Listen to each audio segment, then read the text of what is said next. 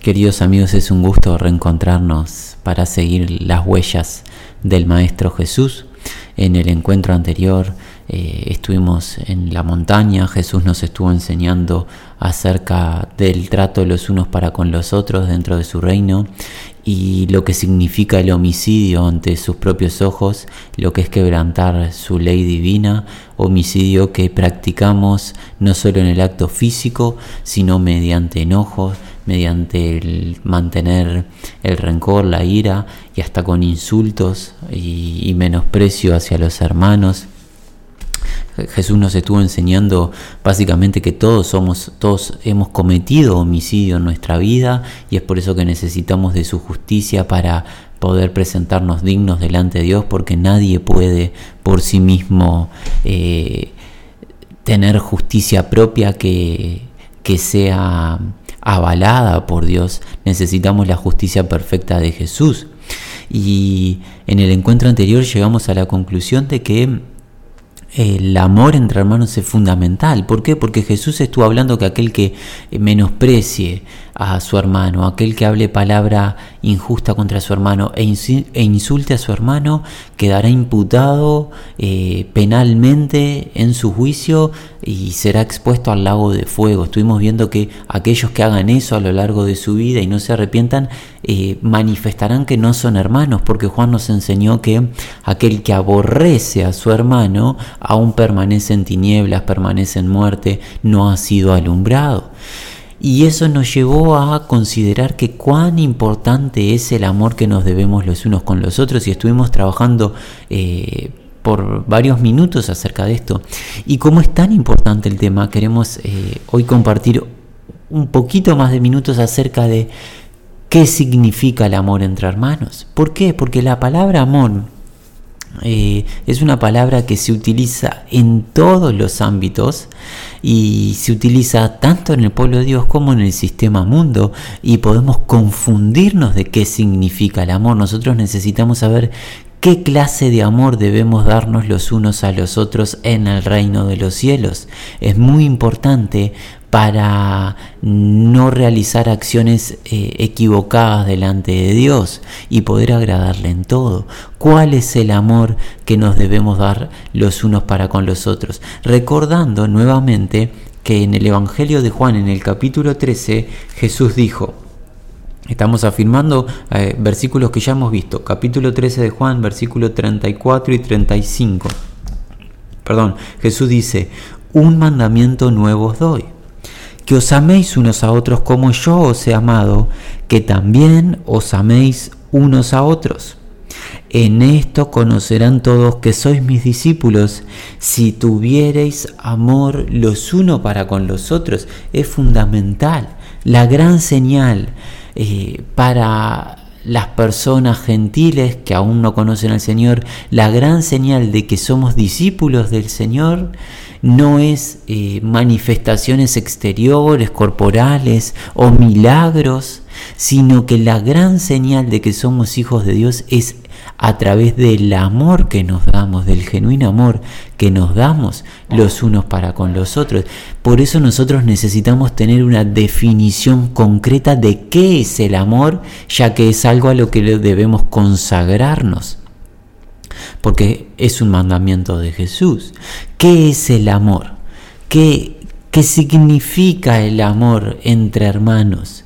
Y para ello vamos a pedir la asistencia al apóstol Juan. Vamos a ir a su primer carta, primera de Juan. Vamos a ir al capítulo 5. El apóstol Juan nos va a estar enseñando acerca de el verdadero amor entre hermanos. Primera de Juan capítulo 5. El apóstol dice: todo aquel que cree que Jesús es el Cristo, el Mesías, el Salvador, es nacido de Dios. Y todo aquel que ama al que engendró, ama también al que han sido engendrado por él.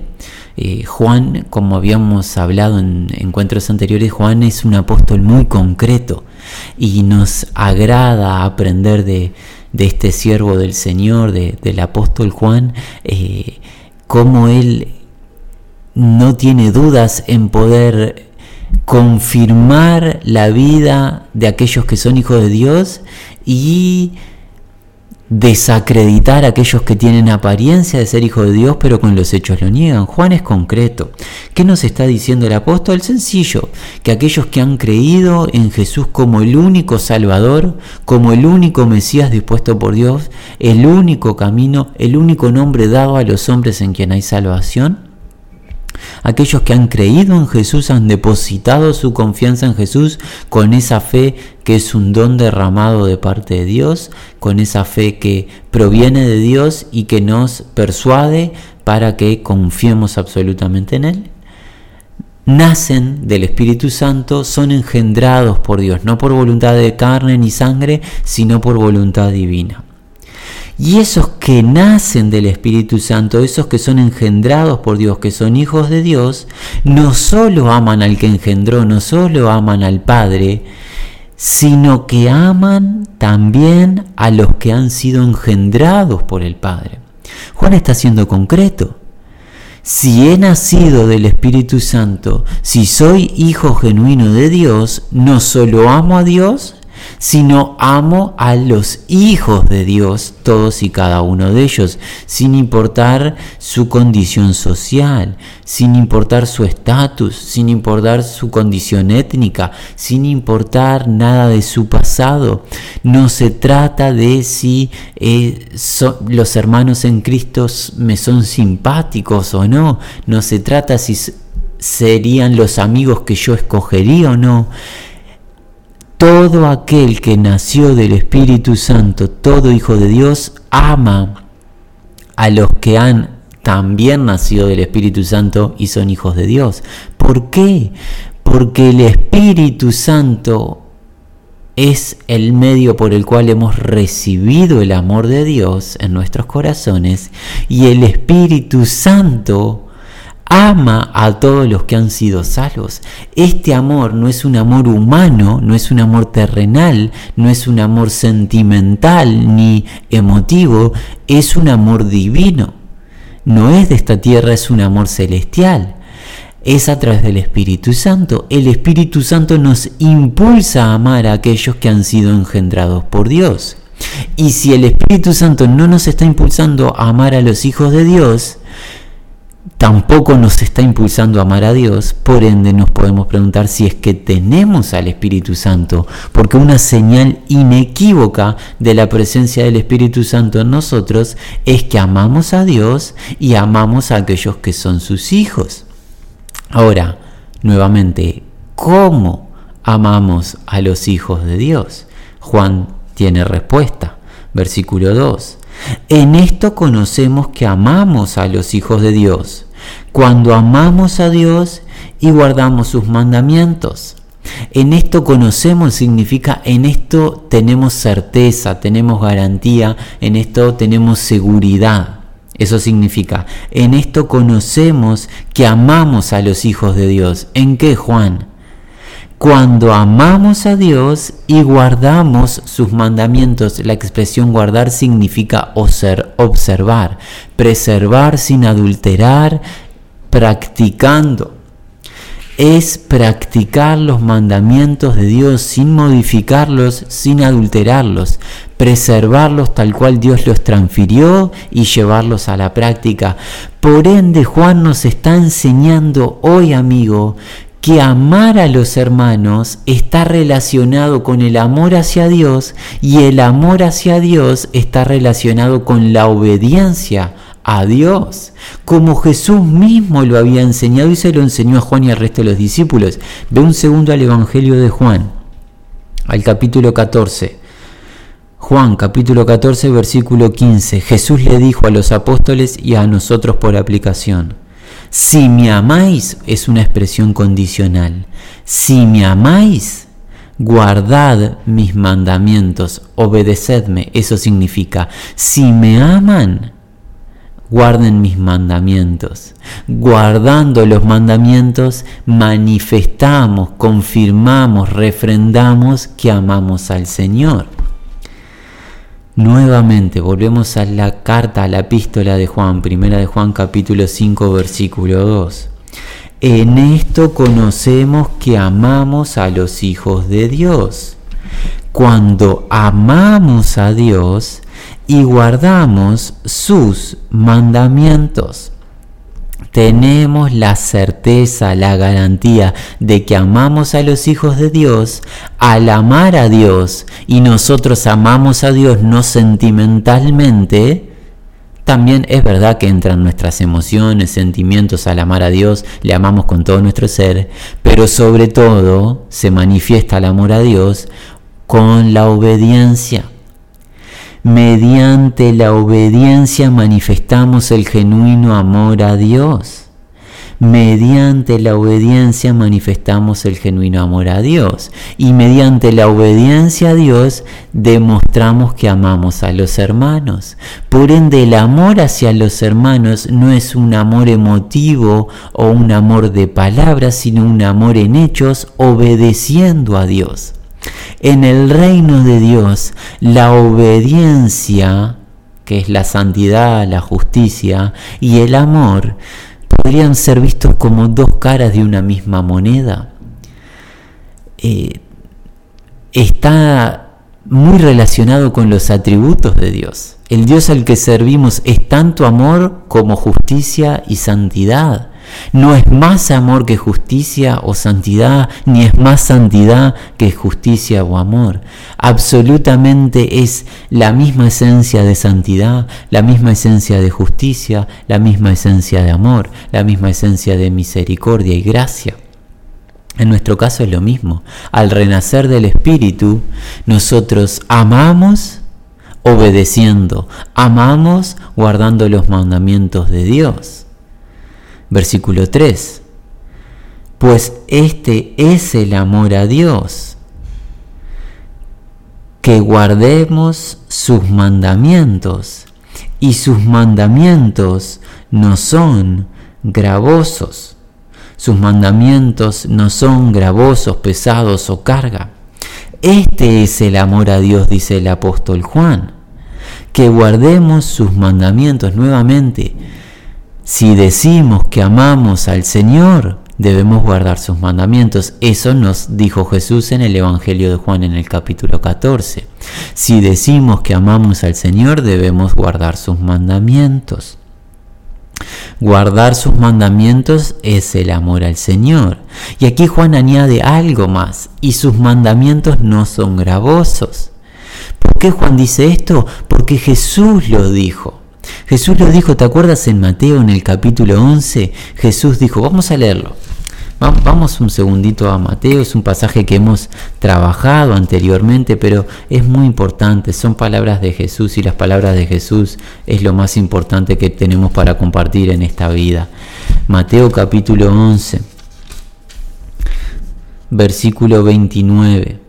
Jesús dice, llevad mi yugo sobre vosotros y aprended de mí, que soy manso y humilde de corazón, y hallaréis descanso para vuestras almas. Porque mi yugo es fácil y ligera mi carga. Jesús mismo calificó su yugo, o sea, sus mandamientos, la obediencia a Él, como fácil, como ligeros. ¿Qué quiso decir Jesús? Porque alguien podría decir, eh, no es fácil, no es ligero vivir el sermón del monte. Es más, nos han enseñado a través de estos audios que ningún ser humano en su propia fuerza puede vivir el sermón del monte. ¿Hay incoherencia en la palabra de Jesús? No, amigo. Jesús no puede tener incoherencia alguna porque Jesús es perfecto, su esencia es perfecta, no hay error en él, no hay, no hay mácula, no hay mancha. Eh, su esencia tiene ausencia de mal, de maldad y de error. Lo que está diciendo Jesús está haciendo referencia a la era en la que transitamos, a la nueva alianza o nuevo pacto, en el que Dios se comprometió a escribir su ley en nuestra mente y corazón y no en tablas de piedra en el exterior sino que la ley divina, la ley de la libertad en Cristo está escrita en nuestro interior a través del Espíritu Santo. Y ese Espíritu produce el querer y el hacer. El Espíritu Santo nos impulsa a amar la ley de Dios y nos impulsa a obedecer la ley de Dios. Por eso Jesús nos dijo, que su yugo es fácil y ligero. Por eso Juan dice, los mandamientos del Señor no son gravosos. Amar a Dios y amar a los hermanos es guardar sus mandamientos. Y esos mandamientos no son una carga, no son una montaña, no son gravosos. ¿Por qué? Porque el Espíritu Santo nos guía a la verdad, nos guía a esos mandamientos y a obedecerlos. Produce el querer y el hacer en nosotros. Este es un plan perfecto, amigo. Jesús no dejó nada librado a la casualidad o como se entiende en el mundo al azar. Está todo cubierto por Dios. Los mandamientos del Señor no son gravosos para aquellos que tienen al Espíritu Santo y que se rinden cada día. El Señor los impulsa a la obediencia. No son mandamientos gravosos.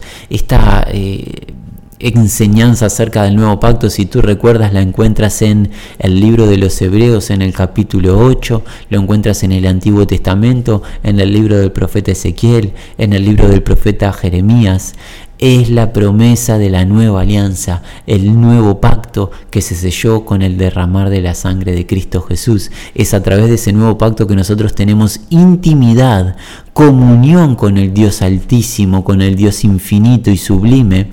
Tenemos intimidad en a través de este nuevo pacto. Y es una de las enseñanzas más preciosas que tenemos para compartirle a las personas.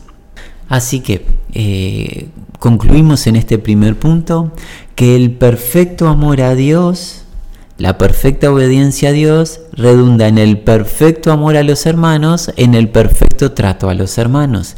Obediencia y amor, podríamos así decirlo, como son eh, dos caras de una misma moneda. Y debemos recordar que en el encuentro anterior Jesús nos dijo en el Evangelio de Juan, en el capítulo 14, en los versículos 12 y 13, que debemos amarnos como Él nos ha amado. Y nos dijo que nadie tiene mayor amor que este que dar la vida por los amigos. Eso es lo que hizo Jesús por los apóstoles y por nosotros. Jesús nos llama a dar la vida por los hermanos. Y estuvimos compartiendo en el encuentro anterior que eso significa la vida es tiempo, debemos invertir tiempo en los hermanos. Debemos considerar su situación espiritual, si están en lucha, si están en tropiezo, en derrota, en debilidad, enredados con el pecado, si están enfriados, debemos de estar cercanos a ellos, si están angustiados, si están atribulados, no debemos ser indiferentes a los hermanos. Su vida espiritual es de vital importancia para nosotros y debemos cuidar de la vida de los hermanos, espiritualmente hablando debemos tener consideración y, y debemos estar cercanos a los hermanos. Eso en cuanto al apartado espiritual, pudiendo transferir palabra de consuelo, de exhortación, conduciendo al arrepentimiento, a la confesión hacia los hermanos cuando han tropezado. Una cercanía eh, absoluta para la vida espiritual de los hermanos. Pero, ¿qué de las situaciones terrenales de los hermanos? Bueno, eh, el verdadero amor hacia los hermanos eh, incluye el trato y la cercanía en las situaciones terrenales, claro que sí. Eh, volvemos a la primera carta del apóstol Juan. Vamos a primera de Juan nuevamente. Vamos ahora a estar en el capítulo 3. El apóstol Juan nos dice, Capítulo 3, versículo 16. En esto hemos conocido el amor, en que Él puso su vida por nosotros. También nosotros debemos poner nuestra vida por los hermanos. Nuevamente, Juan se apoya en lo que Jesús mismo a él le enseñó. En el Evangelio de Juan está relatado en el capítulo 14. Juan nos enseña que así como Jesús puso su vida por nosotros, nosotros debemos poner nuestra vida por los hermanos. Y ahora Juan nos va a dar la enseñanza de qué significa poner la vida por los hermanos en cuanto a las situaciones terrenales del diario vivir. Versículo 17. Pero el que tiene bienes de este mundo y ve a su hermano tener necesidad y cierra contra él su corazón, ¿cómo mora el amor de Dios en él? Hijitos míos, no amemos de palabra ni de lengua, sino de hecho y en verdad. A veces las palabras de Juan son tan concretas que sentimos que no hace mucha falta de nuestro comentario, pero solo pasaremos a detallar. La, la explicación de Juan es muy clara. Cuando el Señor nos asiste mediante la bendición de la, de la, tarea laboral que realizamos a diario y nos da los recursos necesarios para cubrir todos los gastos y además de cubrir los gastos necesarios de la vida, producir extra, no lo hace para que nos deleitemos en placeres disolutos, no lo hace para que se incrementen nuestras riquezas y vivamos en la opulencia porque sí hay un propósito por el cual el Señor bendice a su pueblo, para que su pueblo tenga cuidado de los integrantes de su pueblo, para que haya una condición de equiparar los unos para con los otros, para que el pueblo de Dios cubra las necesidades del pueblo de Dios. ¿Cómo un hermano o una hermana en Cristo puede declararle amor genuino a su hermano o a su hermana cuando dicho hermano está padeciendo necesidad, no tiene abrigo, no tiene alimento? Y el hermano que sí lo tiene y tiene en abundancia no le cubre la necesidad, no le comparte en amor lo que necesita, sino que simplemente le dice palabras eh, agradables eh, o lo que fuese. Juan hoy nos enseña que eso no es amor real en Cristo. El amor real se manifiesta también en hechos concretos cuando los hermanos y las hermanas padecen necesidad. Necesidad espiritual, como ya lo hemos cubierto, invirtiendo tiempo, asistencia, palabra, oración, consolación, pero cubriendo las necesidades terrenales, porque Dios demanda de la asistencia a su pueblo, a su propio pueblo no le demanda al sistema político que cuide a sus hijos. Dios demanda a sus propios hijos el trato los unos con los otros. Y si el Señor me ha dado a mí recursos para que pueda asistir a mis hermanos y yo niego de esa asistencia, estoy negándole la asistencia al Señor mismo, porque recordemos que todos los hijos e hijas de Dios estamos unidos a Cristo, a Cristo espiritualmente. Por ende, cuando un hermano o una hermana padece, es como si el Señor padeciese. Es muy importante. Nosotros no debemos ser indiferentes a las necesidades materiales de los hermanos. El verdadero amor a los hermanos se manifiesta en hechos concretos. Juan dice, el que tiene bienes de este mundo y ve a su hermano padecer necesidad y cierra contra él su corazón. ¿Qué significa cerrar el corazón? Significa no compartirle para la necesidad, significa que en mi propia mente digo, bueno, yo tengo que comprarme cosas para mí mismo, tengo mis situaciones, tengo que hacer tal o cual eh, acción para mí, que el hermano busque su salida. Eso es cerrar el corazón contra un hermano. El que tiene bienes de este mundo y ve a su hermano tener necesidad y cierra contra él su corazón, ¿cómo mora el amor de Dios en él? Y Juan nuevamente es concreto. Si Dios me ha dado recursos y yo no los comparto con mi hermano, por el contrario cierro mi corazón con mi hermano, Juan hoy me pregunta, ¿cómo mora el amor de Dios en mí? Recuerda, el amor de Dios mora en nosotros a través del Espíritu Santo. Si yo cierro mi corazón contra mi hermano y no comparto para con, para con sus necesidades en ningún momento, en ningún momento de mi vida, alguien podría preguntar, ¿acaso hay amor de Dios en dicho hermano? ¿Estaba el Espíritu Santo eh, en esa vida? Es una pregunta válida. Versículo 18, hijitos míos, hijitos míos, no amemos de palabra ni de lengua, sino, en, e, sino de hechos y en verdad. El amor de palabra, ¿cómo aplicaría en este caso? Bueno, cuando vemos a un hermano padecer necesidades terrenales, que tiene hambre, tiene desnudez, eh, no tiene para lo básico, y le decimos que el Señor te bendiga, el Señor te dé lo que necesitas, y nosotros que tenemos para darle no se lo damos. Eso, eso sería amar de palabra, eso sería un amor, perdón, un amor hasta fingido porque no estamos amando en hechos al hermano. Nosotros recuerda, amigo, eh, tenemos un ejemplo a imitar, un gran, un máximo y sublime ejemplo a imitar. Es el ejemplo del Señor Jesús. ¿Te acuerdas lo que nos había enseñado el apóstol Pablo? Ve un segundo a la epístola de Filipenses.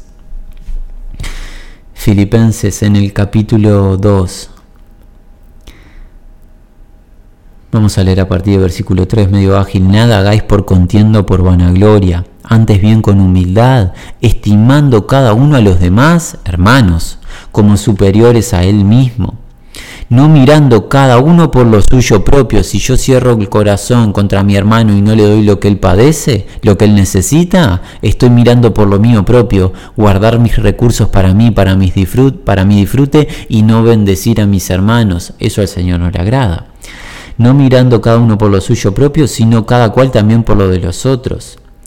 Haya pues en vosotros este sentir que hubo también en Cristo Jesús, el cual, siendo en forma de Dios, no estimó el ser igual a Dios como cosa que aferrarse, sino que se despojó a sí mismo. Esta expresión de que se despojó a sí mismo significa que se vació a sí mismo se quitó, se despojó, se desvistió de su gloria divina, eh, absoluta, de toda su riqueza, y vino con forma de siervo sufriente a esta tierra, por amor a nosotros.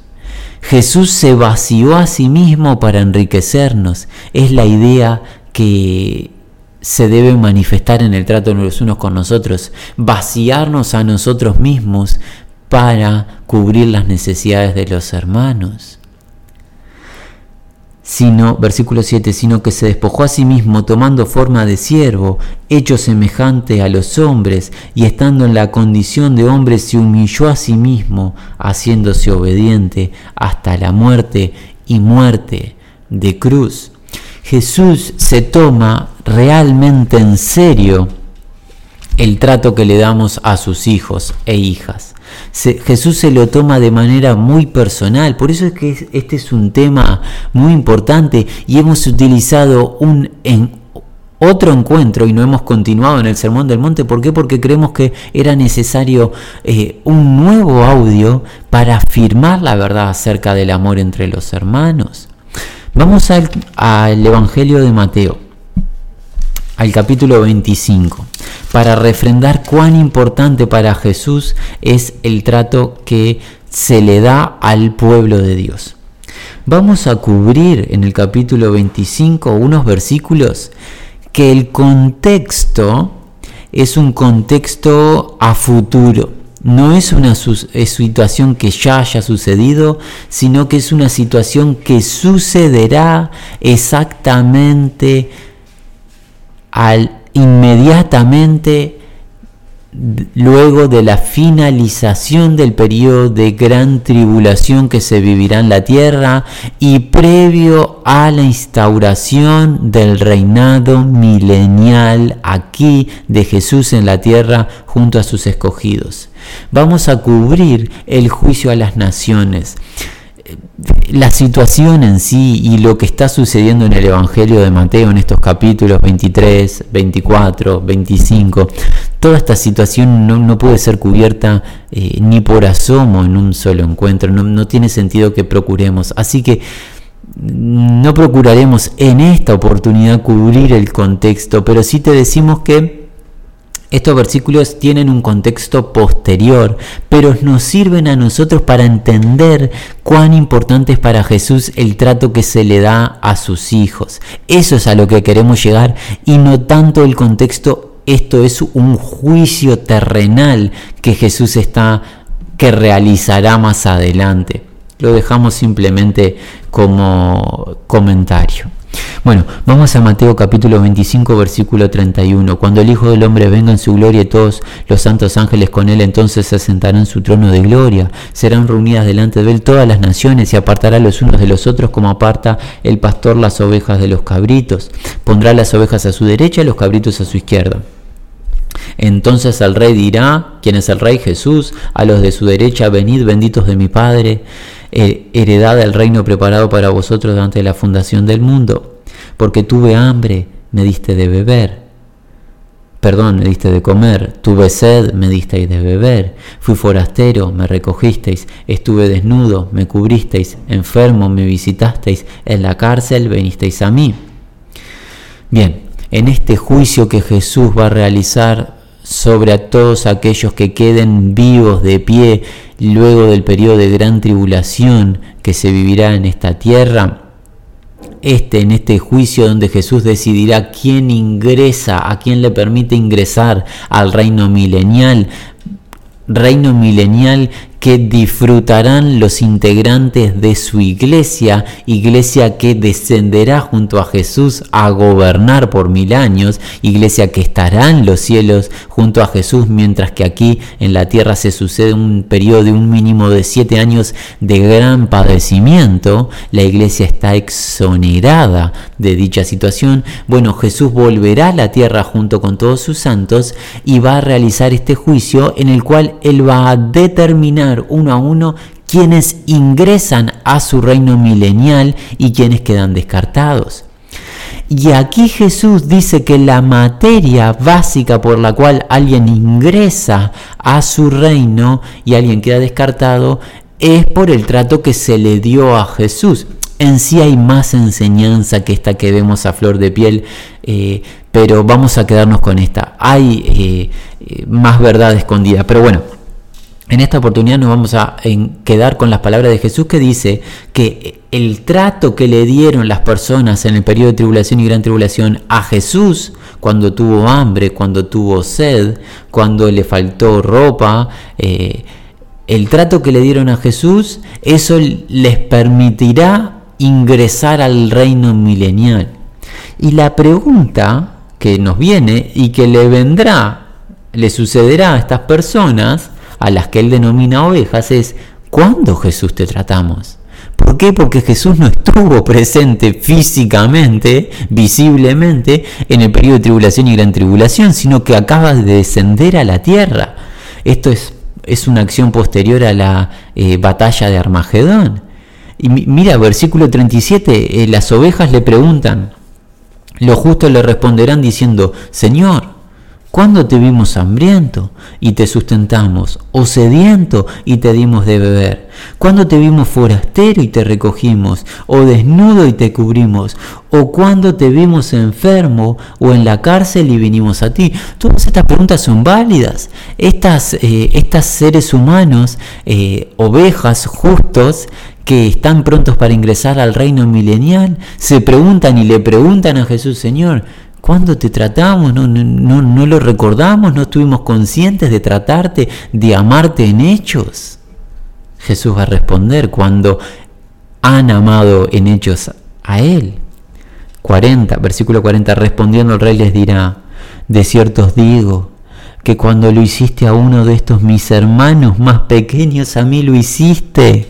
Entonces dirá también a los de la derecha, a los de la izquierda, perdón, apartaos de mí, malditos al fuego eterno preparado para el diablo y sus ángeles, porque tuve hambre y no me disteis de comer, tuve sed, no me disteis de beber, fui forastero, no me recogisteis, estuve desnudo, no me cubristeis, enfermo en la cárcel y no me visitasteis. Entonces también ellos le responderán diciendo, Señor, ¿cuándo te vimos en toda esa circunstancia? Versículo 45.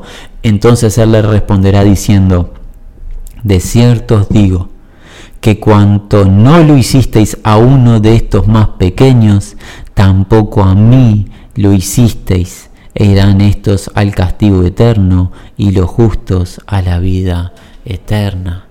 Amigo, tú lo has comprendido. Jesús trata y considera como personal el trato que se le da a sus hijos.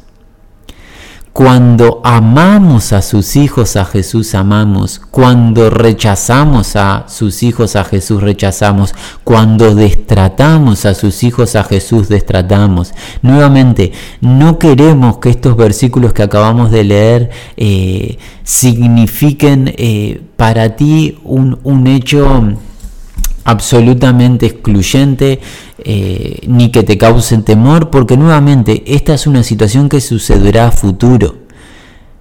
Pero esta situación a futuro nos da a nosotros la pauta de cuán importante es para con Jesús cómo tratamos a sus hijos, a sus ovejas, a, a los suyos. Entonces, es importante que amemos en hechos a los hermanos, es fundamental. Es de vital importancia en el cómo amamos a los hermanos. Es una materia básica. Tan importante es que habrá un juicio en esta tierra, no para su iglesia, pero habrá un juicio a las naciones que se basará en cómo se ha tratado a aquellos que Dios ha escogido. Es fundamental, mi amigo. Y Juan nuevamente nos dice, el que tiene bienes de este mundo, y todos tenemos bienes de este mundo y tenemos cómo asistir al menos a un hermano o a una hermana, y cierra contra él su corazón, ¿cómo mora el amor de Dios en él? El amor hacia los hermanos es en hecho. Así que amigo, hemos cubierto hasta aquí nos hemos planteado, Jesús nos ha planteado que debemos amar a los hermanos, porque aquel que no ama a su hermano permanece en muerte y está expuesto al, al lago de fuego. Aquel que insulta, menosprecia a su hermano, está expuesto al lago de fuego. Entonces sabemos que hay que amar a los hermanos. ¿Cómo? Amando a Dios y amamos a Dios guardando sus mandamientos. Guardar los mandamientos de Dios no son gravosos. Y guardar los mandamientos de Dios significa que amamos a los hermanos en hechos, en hechos considerando su vida espiritual, pero en hechos considerando su vida terrenal. Sí, hasta eso es lo que en un resumen acotado hemos cubierto hasta aquí. Y vamos por hoy a cerrar con un último pasaje central.